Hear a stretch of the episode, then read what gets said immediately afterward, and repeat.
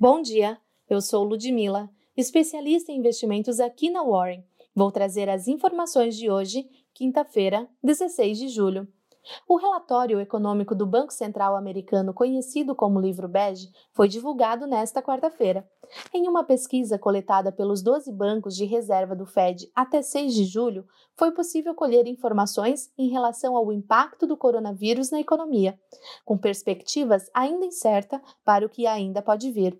Segundo o relatório, a atividade econômica avançou em quase todas as regiões dos Estados Unidos, mas permaneceu bem abaixo dos níveis anteriores à crise. O documento destaca ainda que essa melhora foi possibilitada pelo avanço nos gastos com o consumo, liderado pelos setores automotivo, alimentícios e de reformas imobiliárias. O otimismo global com o avanço de mais uma vacina contra o coronavírus fez as bolsas subirem nesta quarta-feira.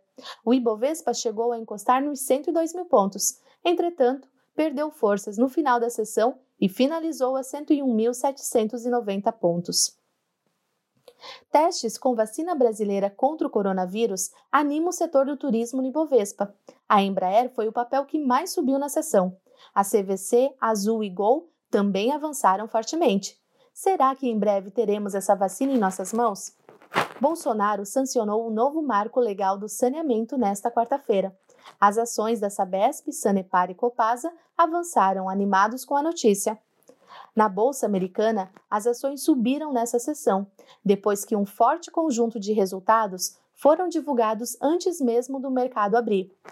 Acrescentando a isso, a esperança de uma vacina contra o coronavírus animou os investidores nesta quarta-feira. Os dados recém-publicados da Moderna alimentaram as esperanças de que uma vacina que oferecesse proteção contra o Covid-19 pudesse ser desenvolvida em um prazo relativamente curto. Segundo a empresa de biotecnologia, a vacina produziu anticorpos neutralizantes em todos os 45 pacientes incluídos em um estudo de segurança humana em estágio inicial. O VIX, índice de volatilidade do S&P 500, caiu para a casa dos 27 pontos.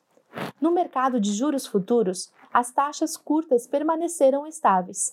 A taxa do contrato de depósito interfinanceiro para janeiro de 2021 fechou em 2,055%.